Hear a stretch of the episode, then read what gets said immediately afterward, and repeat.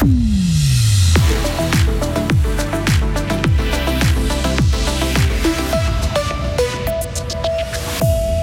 On peut être atteint de troubles mentaux et vivre chez soi. Montois a fait ce pari et nous on fait le bilan.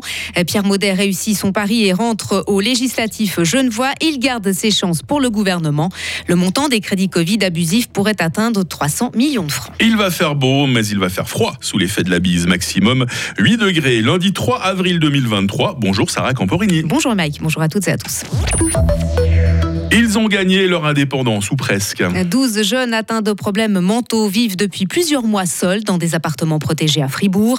Encadrés par des éducateurs et éducatrices, ils sont les bénéficiaires du projet Montois, mis en place par la Fondation Saint-Louis. Les premiers ont emménagé l'été passé et ça se passe globalement bien. Christine Torry-Gremaud, responsable du projet. Alors, des difficultés, il y a, il y a toujours, ça veut dire qu'il faut s'adapter. Alors, moi, je suis en extérieur, mais je vois l'équipe qui se mobilise quand même beaucoup, beaucoup pour trouver des stratégies, pour créer du lien euh, pour aller à la rencontre des jeunes, pour, euh, pour essayer d'aller dans leur sens. Et puis les choses qui, qui vont bien, c'est finalement de voir que progressivement, il y a des petites choses, il y a des liens de confiance qui se créent, il y a une stabilisation, il y a des petites choses. Et dans une demi-heure, nous entendrons le témoignage de Léo qui habite en Basse-Ville depuis juillet dernier et a trouvé une certaine stabilité. Damien Piller n'en a pas fini avec la justice. Le ministère public fribourgeois a ouvert une nouvelle instruction à son encontre. Une information révélée par la RTS et confirmée par le procureur général Fabien Gasser. Cette procédure pour soupçon d'escroquerie fait suite à une plainte déposée par Migros Neuchâtel-Fribourg et la Société des coopératives Migros en décembre 2020. Déjà, elle porte sur quatre opérations immobilières. Selon son avocat, Damien Piller conteste fermement les griefs contenus dans cette plainte. Son client sera entendu cette semaine par le procureur général. Rappelons qu'une première plainte contre l'homme d'affaires avait été classée en janvier dernier. Et puis justice encore, mais sans surprise, euh, Jean-Marc Angelo euh, fait opposition à l'ordonnance pénale visant dans l'affaire Godel. C'est la liberté qui nous l'apprend ce matin. Le journaliste, auteur du livre d'entretien avec l'ancien conseiller d'État, est poursuivi pour instigation à violation du secret de fonction. Il conteste formellement les reproches qui lui sont faits. Le juge de police tranchera dans ce dossier. Pierre Maudet fait une entrée fracassante au Grand Conseil genevois. Oui, le, son mouvement de, le mouvement de l'ex-conseiller d'État baptisé Liberté et Justice sociale rafle 10 des 100 sièges du Parlement.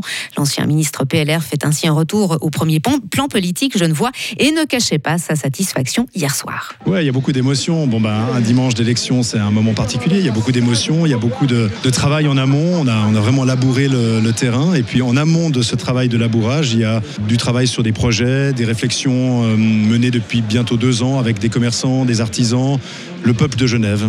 Et après avoir été écarté de son parti et débouté du gouvernement genevois, Pierre Maudet se défend d'avoir un sentiment de revanche. Non, si c'était le cas, je pense que ça n'aurait pas fonctionné parce que les gens l'auraient senti et c'est pas dans cet état d'esprit qu'on peut, qu'on peut faire de la politique et qu'on peut surtout défendre le projet qu'on a défendu, qui est un projet euh, prospectif, qui nous pousse vers l'avant, qui nous amène à vraiment essayer de régler les, les problèmes des gens.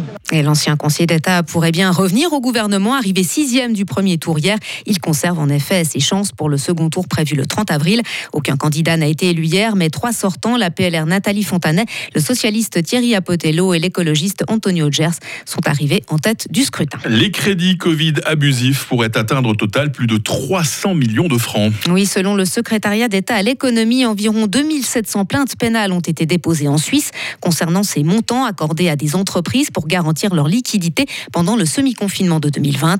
Au total, 138 000 crédits ont été alloués pour un montant de 17 milliards de francs, mais certains cas ont suscité des soupçons. Une partie euh, est encore en cours d'examen. Et pour terminer, Sarah, la Suisse va peut-être revenir sur sa décision concernant le pacte mondial sur les migrations. Alors qu'elle aurait dû le signer en 2018, le Parlement avait suspendu la procédure, mais le sujet revient sur la table puisqu'il va en discuter lors de sa session d'été.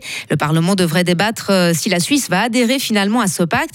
Mais pourquoi cette décision prend autant de temps? L'analyse de Vincent Chetaille, directeur du Centre global des migrations à Genève. Je pense qu'il y a eu beaucoup de confusion sur la nature et le contenu de ce pacte. Ce pacte n'est pas contraignant, ce n'est pas un traité. Ce pacte n'ajoute aucun droit et obligation supplémentaire, c'est un instrument pour promouvoir la coopération entre États souverains. Je crois qu'il y a eu beaucoup de bêtises qui ont été dites simplement par ignorance. Je peux comprendre parce qu'en 2018, lorsqu'il a été adopté, il y a eu toute une hystérie collective autour de ce pacte euh, et des mouvements, notamment d'extrême droite, qui avaient fortement milité en disant que ce pacte crée un droit à l'immigration, ce qui est faux. À l'heure actuelle, plus de 170 pays ont signé le pacte mondial pour les migrations. Le contexte, le contexte n'est plus le même qu'en 2018 et la polémique semble être s'être adoucie. Certains partis de droite seront peut-être plus ouverts à une adhésion. Merci Sarah Camporini. Actualité toutes les 30 minutes avec vous sur Radio Fribourg. Retrouvez toute l'info sur frappe et frappe.ch.